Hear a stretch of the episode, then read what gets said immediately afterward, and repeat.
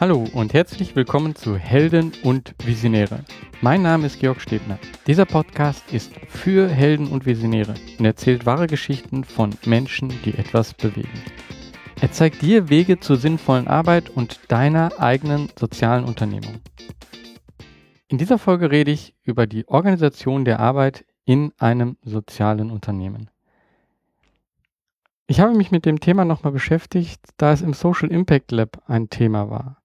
Zwar hatte ich das Gefühl, dass dort zwar viele Werkzeuge bekannt sind, aber nicht Herangehensweisen und Methoden und oft auch dadurch sehr viele Dinge durcheinander geworfen wurden, in einen Topf gelegt wurden, wo ich denke, dass man sie grundlegend erstmal unterteilen muss, um zu verstehen, wie arbeitet denn ein Team? Wie verteilt man die Arbeit am besten in einem Team? Natürlich ist das, was ich jetzt hier sage, meine Meinung und meine Herangehensweise. Da gibt es wahrscheinlich viele unterschiedliche Theorien, aber ich möchte hier im Endeffekt einen Einblick geben, zum einen, wie es bei Helptiers momentan gelebt wird, gemacht wird und zum anderen, warum ich denke, dass das eine gute Herangehensweise ist. In diesem Podcast möchte ich als erstes deswegen so ein bisschen auf die Herangehensweisen eingehen. Ich möchte verschiedene Methoden zeigen und werde auch Werkzeuge erwähnen. Ich werde aber hier auf jeden Fall nicht alle Methoden ansprechen und ich werde hier auch nicht alle Werkzeuge erwähnen. Es würde mich freuen, wenn du noch bestimmte Methoden sagst, das solltest du dir mal anschauen oder eben auch die anderen Zuhörer. Oder wenn es Werkzeuge gibt, die du ganz besonders toll findest, dann schreib mir gerne etwas in den Kommentaren zu dieser Folge und dann können wir da gerne drüber diskutieren. Wenn es um die Verteilung der Arbeit geht oder genauer auch eben um das Machen, also um die Erledigung der Arbeit, dann denke ich, kann man das in zwei Bereiche unterteilen. Und zwar das eine ist die Projektplanung und das andere das To-Do, also die To-Do-Listen, das wirklich, was man macht. Ich unterteile das in diese beiden Teile, weil ich denke, die Projektplanung beantwortet die Frage, wie organisiere ich ein Team?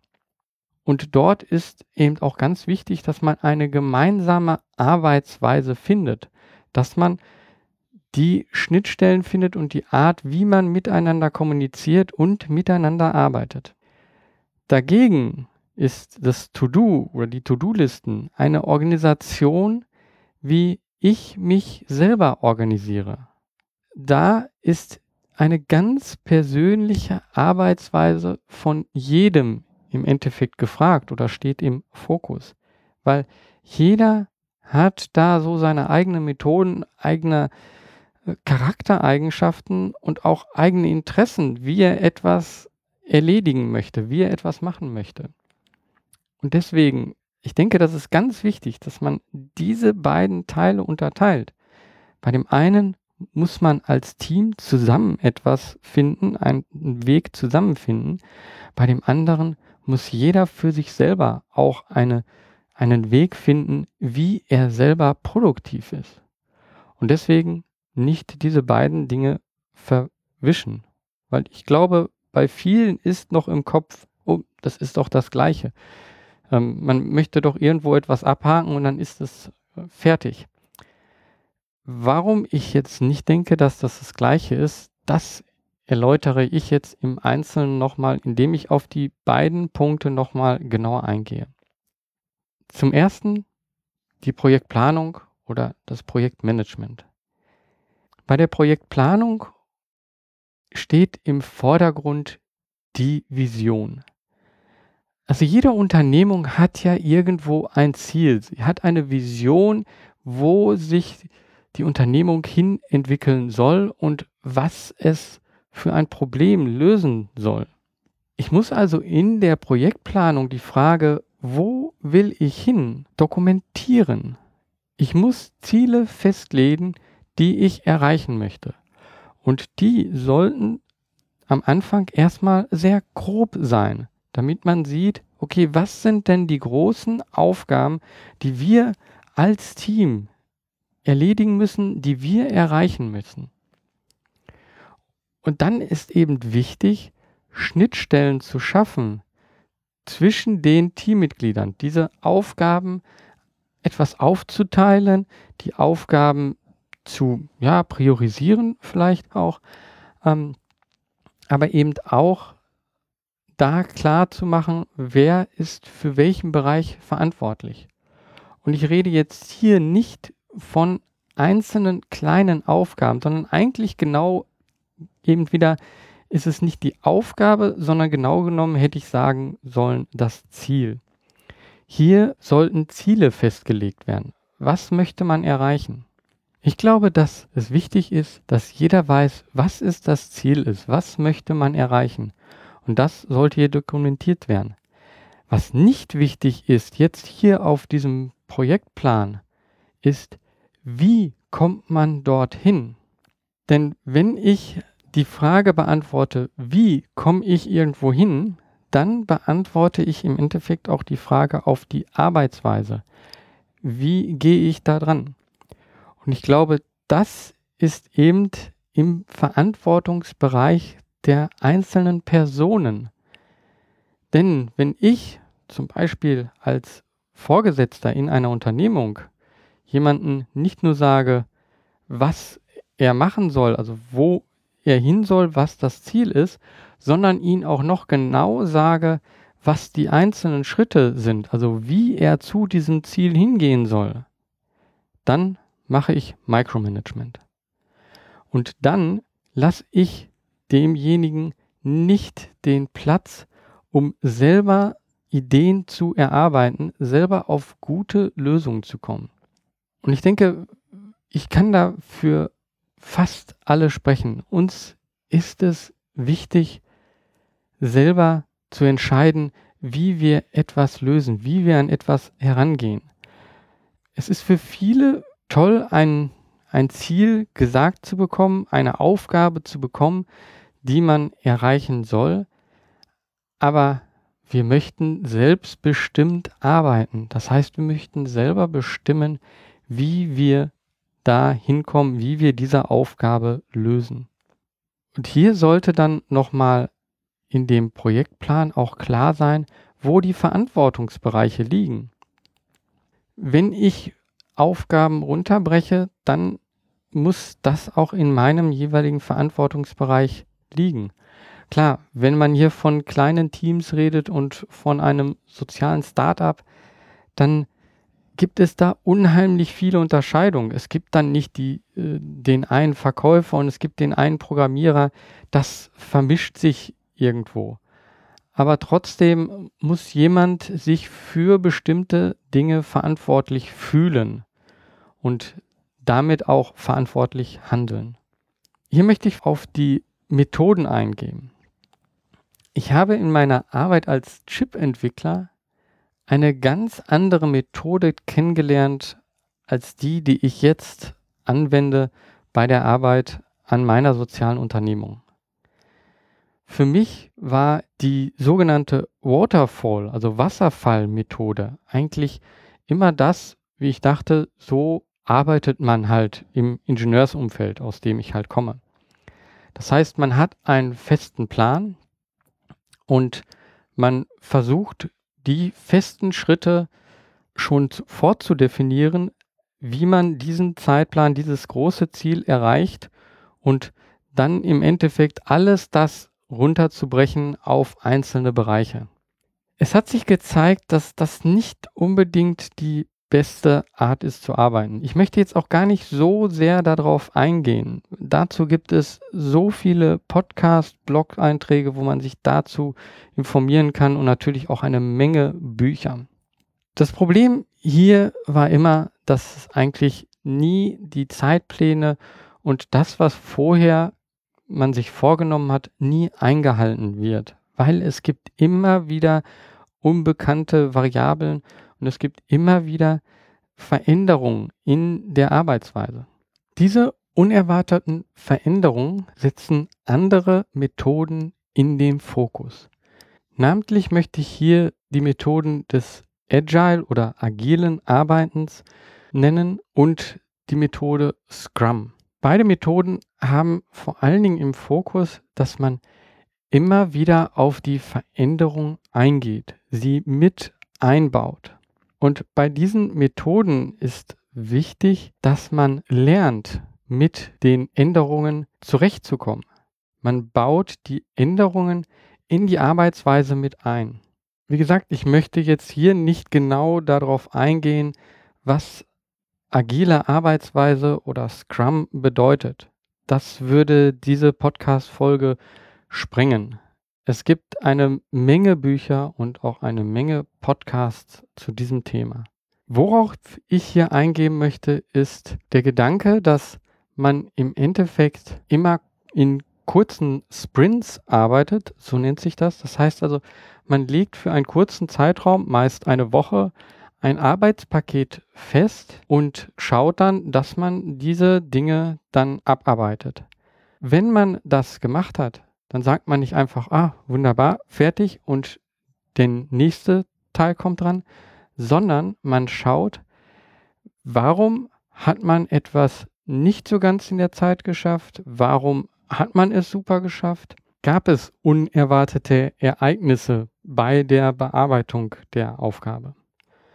Und genau diese Ereignisse, die nimmt man sich genauer vor und überlegt, okay, kann ich eine Aufgabe definieren, dass dieses Ereignis das nächste Mal nicht wieder eintritt. Ein Beispiel wäre, wenn man eine Schwierigkeit hatte dadurch, dass eine Kommunikation nicht geklappt hat. Der eine hat auf den Input von dem anderen gewartet und konnte dadurch nicht weitermachen. Dann ist eben die Überlegung, okay, wie kann man es klarer machen, dass hier die Arbeit ruht, weil der andere keine Antwort gibt. Ein anderes Beispiel wäre, wenn ein bestimmtes Werkzeug immer wieder eine bestimmte Arbeit benötigt, die sehr zeitraubend ist. Dann ist die Frage, gibt es vielleicht ein anderes Werkzeug oder gibt es eine andere Möglichkeit, wie man dieses Werkzeug nutzt, sodass diese Arbeit nicht so zeitraubend ist? Sodass beim nächsten Mal es viel schneller ist, die gleiche Aufgabe oder eine ähnliche Aufgabe zu erledigen. Du siehst, hier wird auf einmal der Fokus nicht auf das gelegt, was man erreicht hat, sondern eben auf die Sachen, die der Erreichung im Wege standen. Oder, wenn es gut gelaufen ist, auch die die Erreichung besonders beschleunigt haben. Es steht nicht so sehr im Fokus, dass einfach das Ziel erreicht wurde und dann wird das einfach nur abgehakt. An dieser Stelle möchte ich zwei Werkzeuge vorstellen fürs Projektmanagement, für die Projektplanung. Zum einen Asana und zum anderen Trello. Asana habe ich selber noch nicht benutzt. Ich habe aber viel Gutes davon gehört von anderen, die das auch in dem Social Impact Lab benutzen und die damit sehr zufrieden sind. Ich selber verwende in den Projekten, in denen ich arbeite, Trello. Ich denke, es ist eine ganz andere Arbeitsweise und auch eine ganz andere Methodik, die dahinter steckt. Aber wenn man sich da erstmal eingearbeitet hat, dann finde ich, ist dieses Tool unheimlich mächtig. Ja, und ganz wichtig, es ist keine To-Do-Liste. Ich denke, es ist ein reines Projektmanagement-Tool, was auch in Teilen To-Do-Listen nutzen kann, aber es ist eher ein Projektmanagement-Tool. Das sollte man im Hinterkopf behalten. So, das jetzt erstmal zur Arbeitsweise in einem Team. Jetzt möchte ich auf To-Do-Listen eingehen, also auf die persönliche Arbeitsweise. Und ich glaube, das ist etwas ganz anderes. Wie gesagt, ich denke, viele vermischen das. Sie sagen, ja, wir müssen für das Team eine gesamte gemeinsame Arbeitsweise finden. Aber ich glaube, das ist nicht so vorteilhaft. Wenn ich jetzt über To-Do-Listen und Werkzeuge und Methoden hier spreche, dann geht es hier jetzt darum, nicht was gemacht werden muss, sondern vor allen Dingen wie. Das heißt, wir gehen jetzt eigentlich hier viel kleinteiliger vor. Was sind die einzelnen Schritte, die ich jetzt zu machen habe?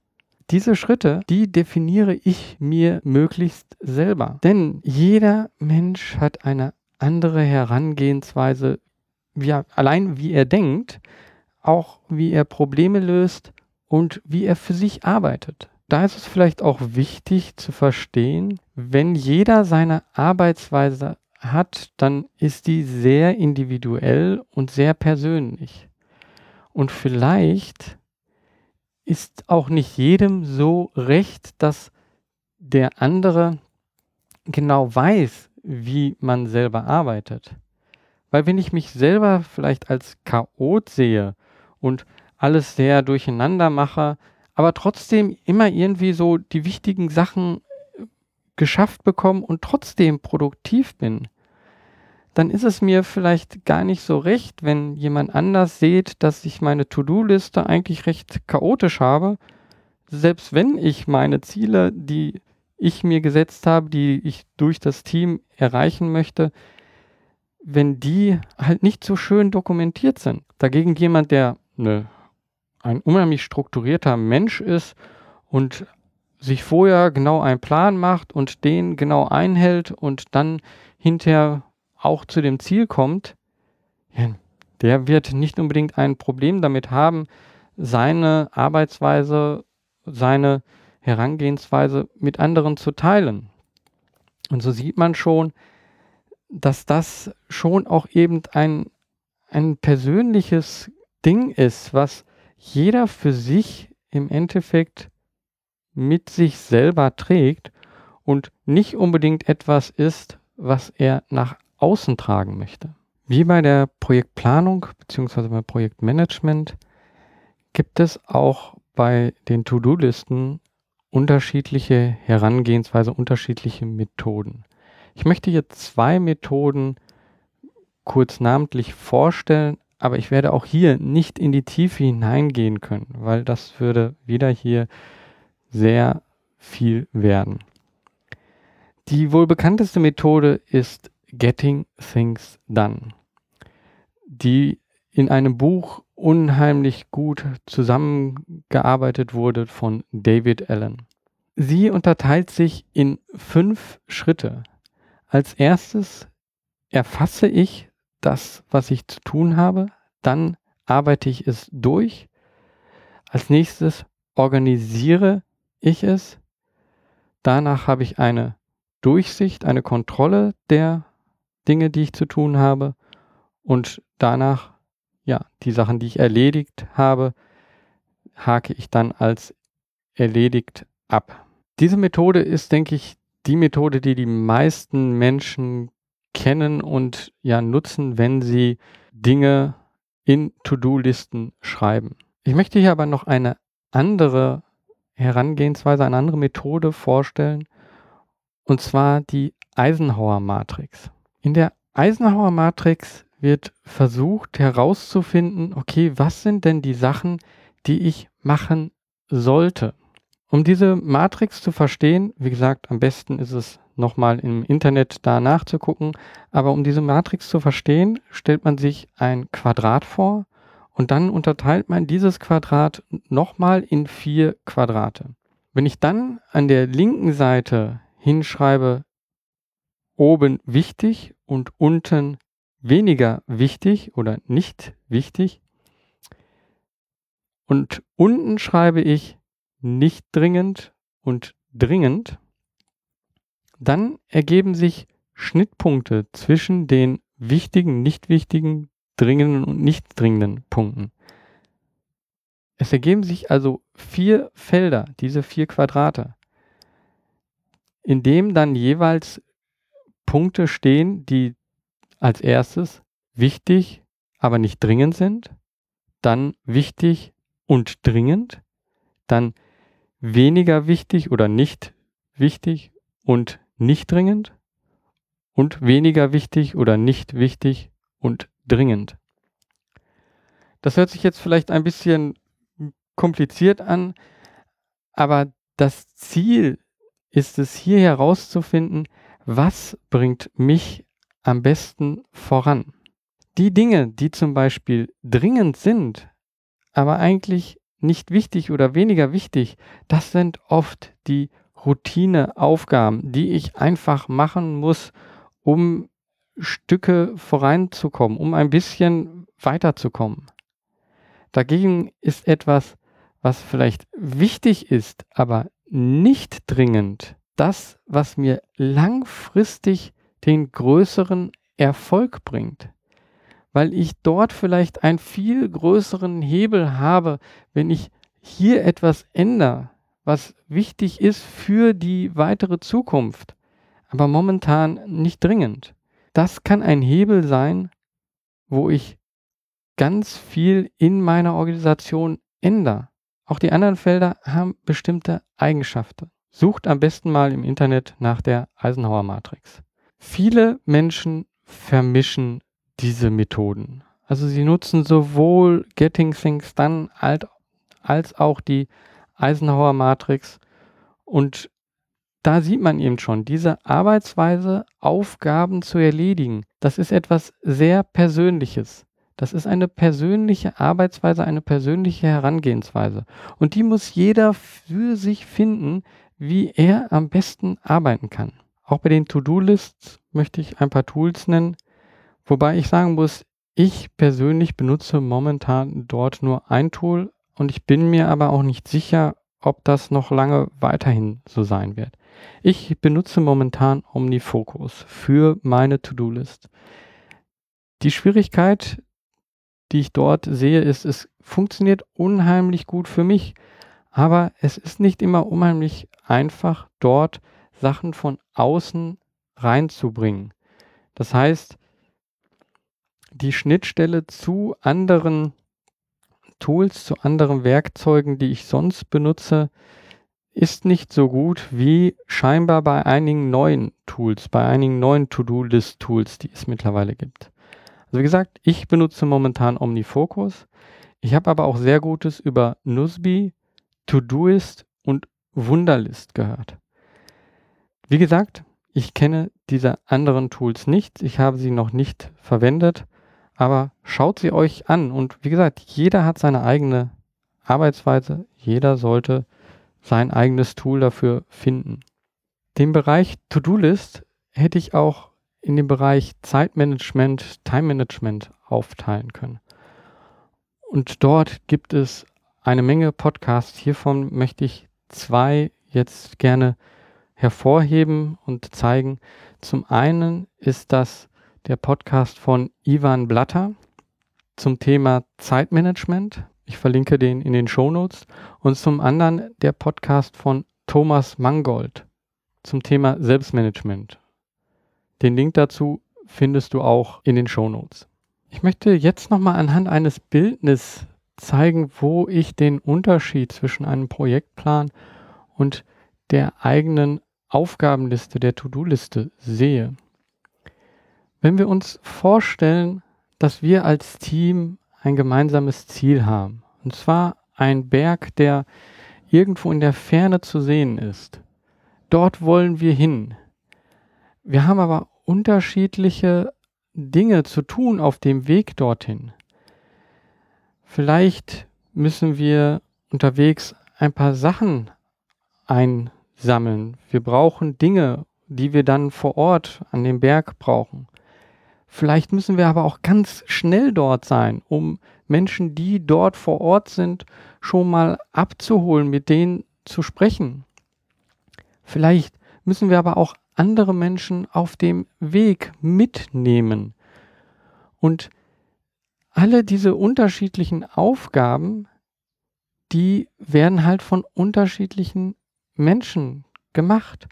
Und so gibt es vielleicht in, in dem Team jemand, der ist eher der Rennfahrer, der möchte eher schnell vorankommen und schnell ans Ziel. Dann, ja, dann ist es derjenige, der dann dort vor Ort auch derjenige ist, der kommuniziert. Dann gibt es jemanden, der sich nicht so ganz genau den Weg vorstellen kann. Er ist eher der Wanderer. Er ist eher so, dass er seinen Weg findet und eher ein Kreativer.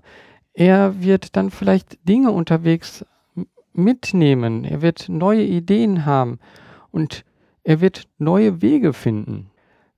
Dagegen der Läufer ist vielleicht der, der auch andere mitreißen kann. Der nimmt Leute mit, er läuft diesem Weg, er versucht ein Zwischending zwischen dem Wandern und dem schnellen Rennfahrer zu sein.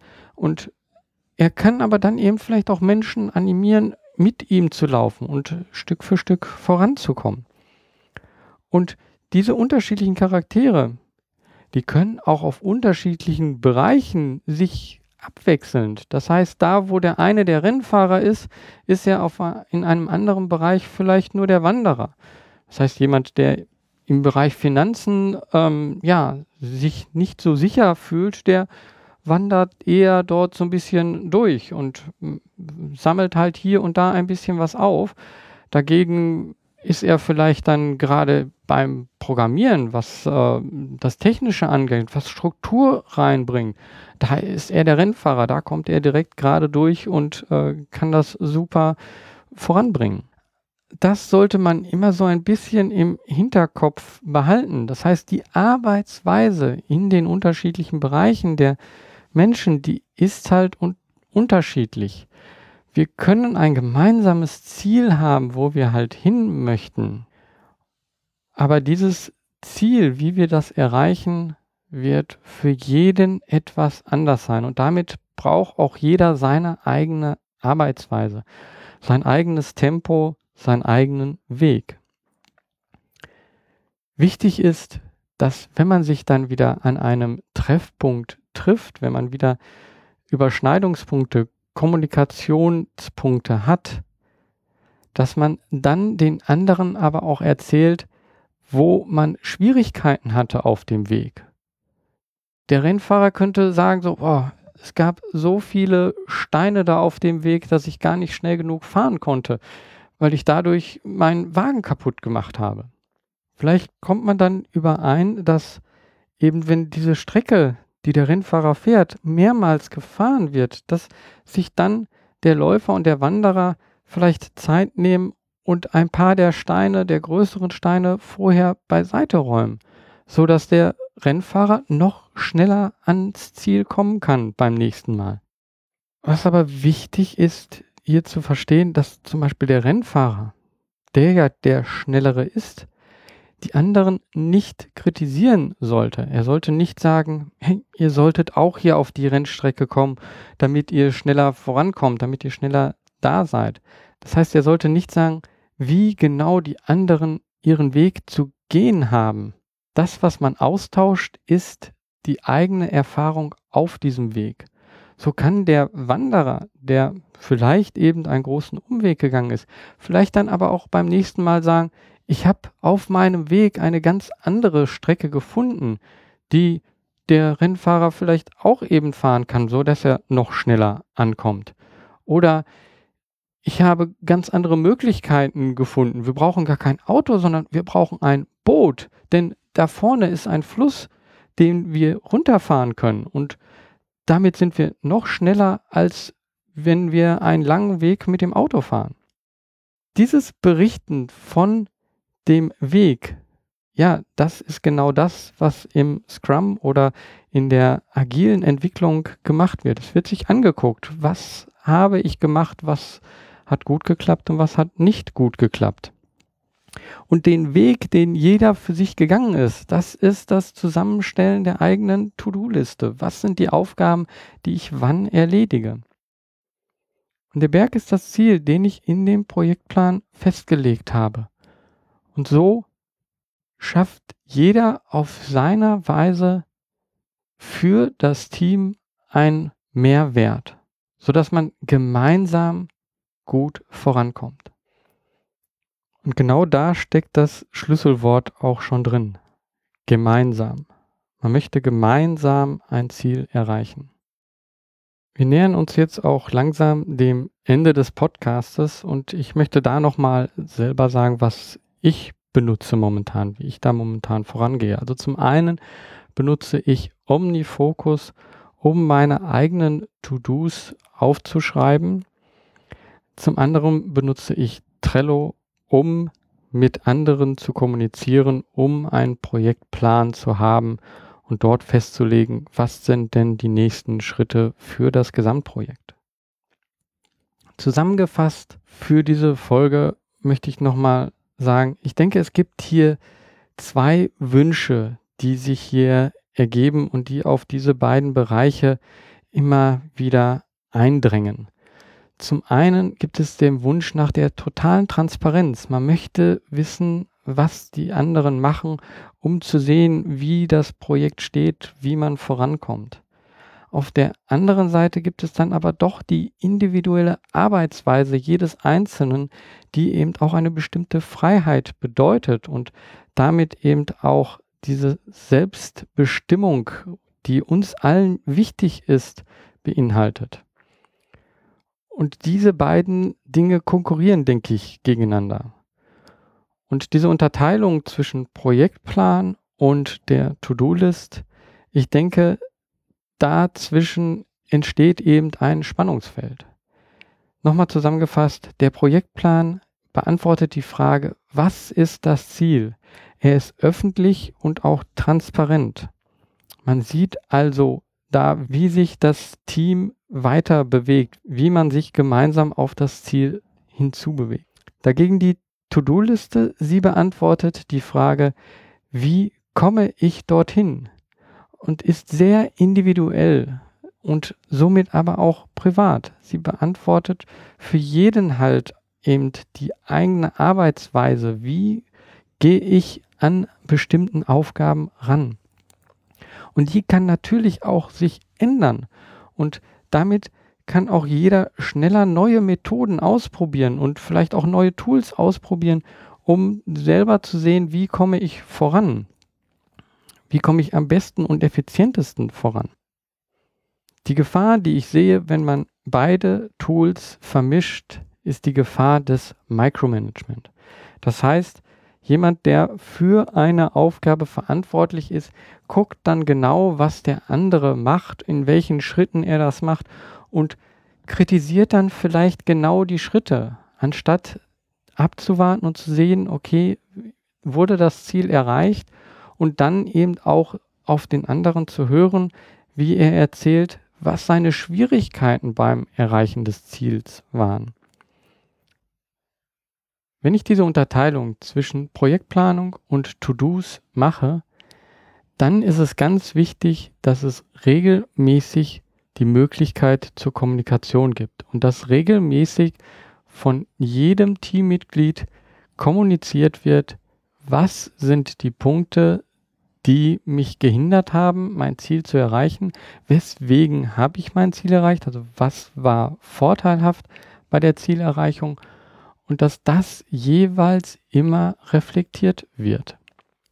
Da hat jedes Teammitglied eine Bringschuld. Und dadurch ergibt sich aber eben eine Transparenz. Jeder kann seine Sache auf seine Art machen, weiß aber auch gleichzeitig, wie er andere unterstützen kann. Und wenn man so zusammenarbeitet, ich denke, dann schafft man gemeinsam mehr.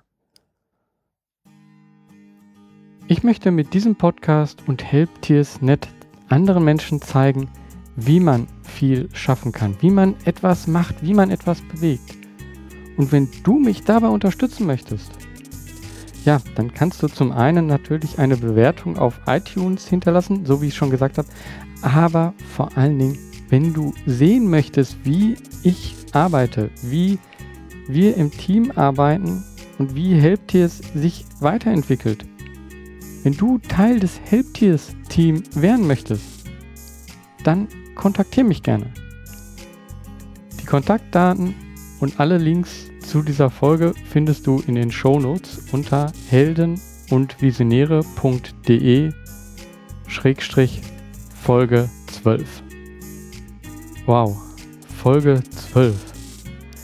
Ja, damit habe ich das erste Dutzend voll und ich hoffe, da kommen noch viele Dutzende Folgen hinterher. Mir macht das hier schon wirklich Spaß. Ich freue mich immer wieder, wenn ich sehe, wie mein Podcast geteilt wird in den sozialen Medien oder wenn ich zurückhöre, Mann, das war toll, was ich da an einem Interview oder auch an Informationen bekommen habe. Das ist das, was mich hier antreibt. Wenn du mich also antreiben möchtest, dann mach was, beweg was.